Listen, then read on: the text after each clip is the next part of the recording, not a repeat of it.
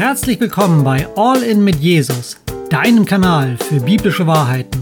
Hier dreht sich alles um das, was wirklich zählt im Leben. Ich bin Andreas und ich freue mich, dass du heute dabei bist. Wenn du nach tieferen Einblicken in der Bibel suchst und neugierig bist auf spannende Themen, die mit dem Glauben und dem Alltag verknüpft sind, bist du hier genau richtig. Egal, ob du schon seit Jahren die Bibel liest oder gerade erst angefangen hast, hier erwartet dich eine entspannte Atmosphäre, in der wir gemeinsam nach Wahrheit suchen. Von inspirierenden Momenten bis hin zu den Herausforderungen des Glaubens. Wir nehmen alles unter die Lupe. Also, schnapp dir einen Kaffee, lehn dich zurück und lass uns zusammen auf Entdeckungsreise gehen. Hallo und herzlich willkommen zum heutigen Thema Gott liebt dich und er hat gute Gedanken über dich. Ja, ich meine, ist so ein Thema, was vor gut 500 Jahren, ich sag mal, gerade im dunklen Mittelalter mit Sicherheit eine schiere Revolution gewesen wäre, wenn man das in irgendeiner Form kommuniziert hätte. Ich meine, so war es gerade damals zur Zeit Martin Luthers, das wissen wir ja noch, gängige Praxis, dass eher von Hölle und Fegefeuer gepredigt wurde. Und das Gottesbild war ja zu dem Zeitpunkt fast ausschließlich mehr von Angst geprägt. Die Menschen damals hatten ja gar keine Vorstellung, wie Gott wirklich über sie denkt. Und klar, die, die, Zeiten haben sich zum Glück ja geändert. Aber wenn man Menschen heute fragt, seien es Christen oder vielleicht auch solche, die nur aus dem Religionsunterricht von Gott gehört haben, dann stellt man doch immer wieder fest, viele wissen gar nicht, was die Bibel zu dem Thema sagt. Was denkt Gott über sie? Liebt Gott sie? Und hat er gute Gedanken über sie?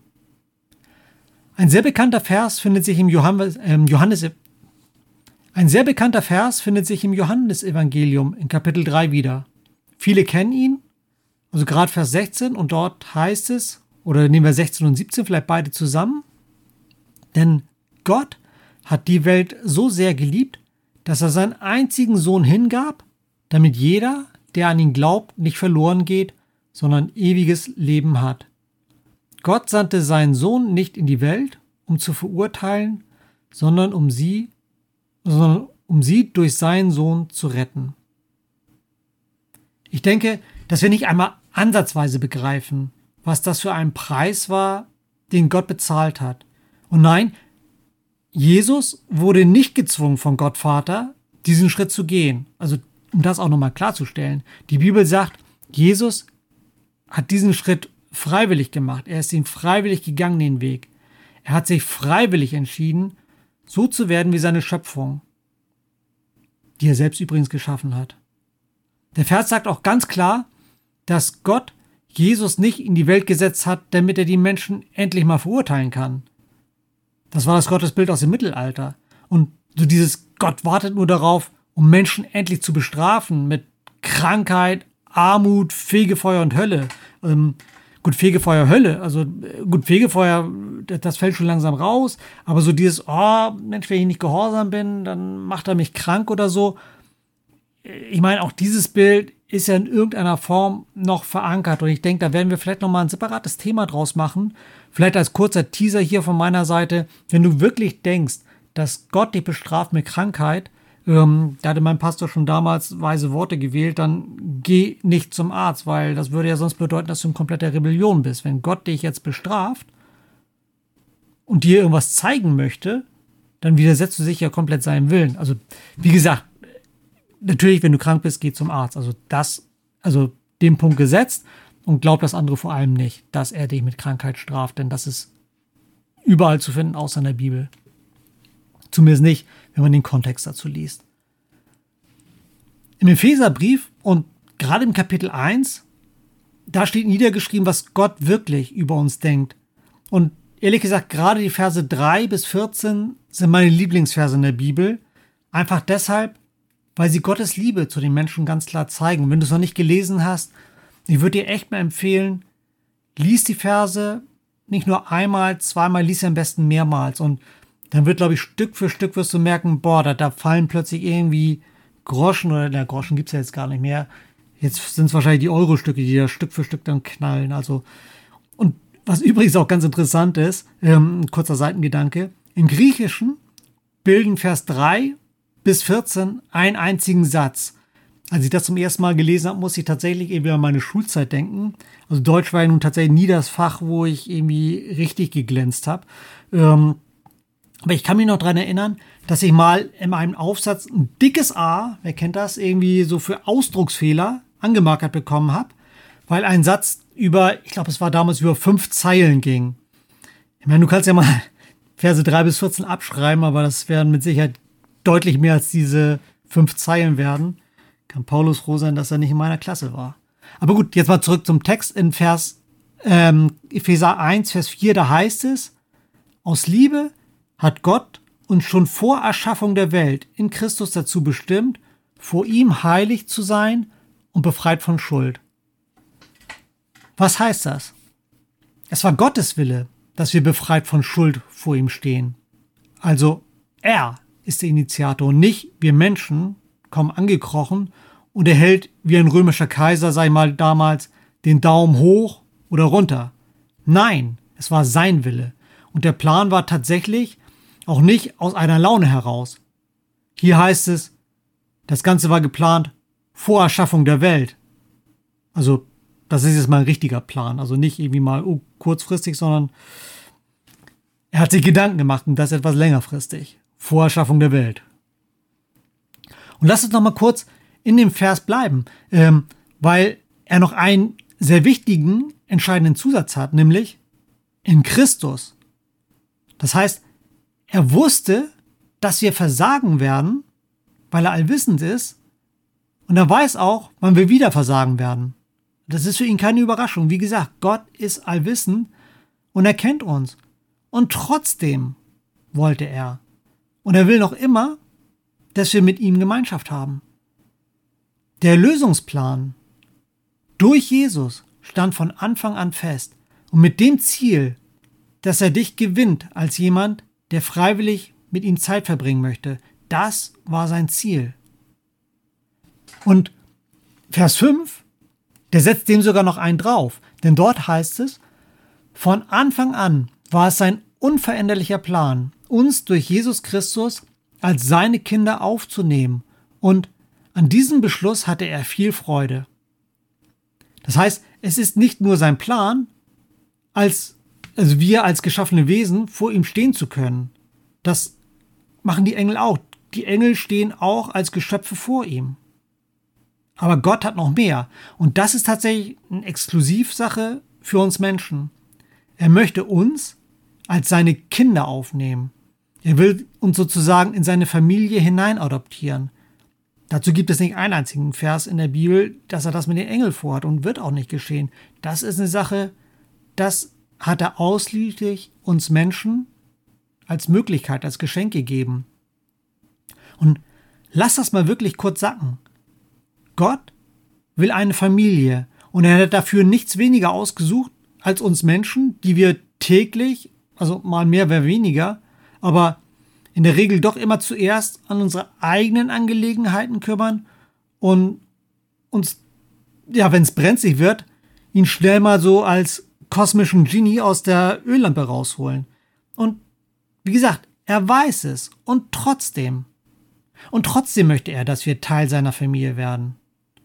Und Jesus selbst hat nach seiner Aufstehung auch zu seinen Jüngern gesagt, oder ich glaube, das war zu Martha oder war es zu Maria? Nee, nicht zu Martha, sondern er hat zu Maria gesagt, geh zu meinen Brüdern. Er hat seine Jünger Brüder genannt. Und das zeigt doch mal, Gott ist daran interessiert, eine Familie zu haben. In Vers 13 heißt es dann noch, dass wir mit dem Heiligen Geist versiegelt worden sind und in meinem Bibelkommentar steht unten in der Fußnote, das Siegel war ein Zeichen des rechtmäßigen Eigentümers und ein Schutz vor dem Zugriff von Unbefugten. Wenn du Jesus also als Retter angenommen hast, also sprich, wenn du erkennst, dass du nicht die Leiter zu Gott selbst hochklettern kannst, aber Gott in Person von Jesus sozusagen die Leiter heruntergeklettert ist und durch seinen Tod unsere Fehler auf sich genommen hat, damit wir nicht mehr bestraft werden, das heißt, wenn du das glaubst, dann bist du Teil seiner Familie.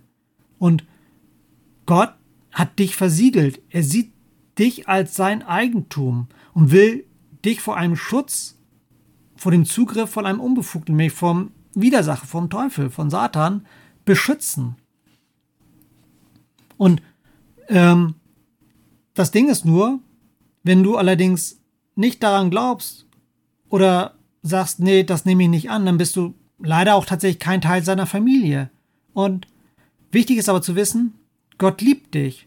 Und er liebt dich so sehr, dass er deine freie Entscheidung respektiert. Das bedeutet jetzt nicht, dass deine Entscheidung ohne Folgen bleibt. Nein, die Rechnung in Form von ewiger Trennung von Gott musst du bezahlen. Das ist aber deine Entscheidung. Aber Gott möchte dies nicht. Das ist ganz wichtig. Gott möchte dies nicht. Er möchte dich als Teil seiner Familie. Aber wie gesagt, er liebt dich so sehr, dass er deine Entscheidung akzeptiert und respektiert. Ach so, und wenn du sagst, ich glaube nicht an Gott, ich glaube an Evolution. Hey, auch das akzeptiert er. Er respektiert deine Meinung. Äh, wie gesagt, mit der entsprechenden Folge, ähm, du hast am Ende des Tages in irgendeiner Form eine Rechnung zu zahlen. Übrigens, ich habe einen Artikel auf der Seite dasgehirn.info gelesen. Ähm, könnt ihr gerne mal eingeben, wenn's, äh, wenn ihr mal so das Thema mit Gehirn eingebt. Fand ich sehr, sehr interessant. Ich lese euch das gleich mal vor. Und dort wird zitiert ein Professor Dr. Peter König, der ist Leiter des Fachgebiets Neurobiopsychologie am Institut für Kognitionswissenschaften der Universität Osnabrück.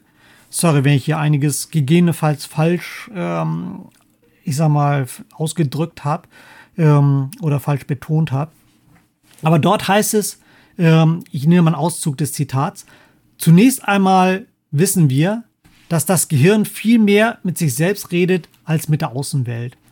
Wir verstehen es als großes neuronales Netzwerk mit etwa 80 Milliarden Neuronen, die nochmal mit 80 Milliarden mal 5000 Verbindungen miteinander kommunizieren. Informationen von außen machen da nur einen winzigen Teil aus. Beispielsweise haben wir in der Netzhaut äh, der Augen etwa eine Million sogenannter Ganglienzellen, ich hoffe, das wird so ausgesprochen, die dem Gehirn sagen, was wir sehen. Zum Vergleich, die Gehirnhälften sprechen über etwa 200 Millionen Fasern miteinander und sind in sich noch einmal intensiver vernetzt. Also, auch wenn du nicht an Gott glaubst, aber ich meine, diese gigantischen Zahlen und das alles aus dem Bang heraus, ohne Plan dahinter und wirklich aus Zufall und Evolution und wie auch immer. Wie gesagt, also ich, du, ich respektiere deine Meinung ich, und ich kann damit wirklich gut leben. Äh, ich habe einzig nur eine andere, äh, wirst du wahrscheinlich festgestellt haben.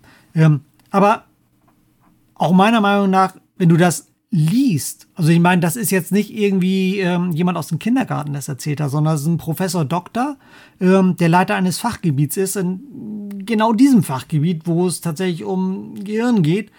Und der haut hier mit gigantischen Zahlen um sich. Und wenn wir glauben, das ist alles tatsächlich genau so durch irgendeinen Zufall entstanden, wie gesagt, meiner Meinung nach ist, daran muss man auch glauben. Also das ist, ähm, ja, aber gut, es ist am Ende des Tages deine Entscheidung, ob du alle mit Jesus gehst oder nicht. Eins kann ich dir sagen, Gott liebt dich und er will immer für dich das Beste. Der Weg zu ihm ist einfach, aber er geht halt nur über Jesus. Es ist deine Entscheidung. Bis zum nächsten Mal.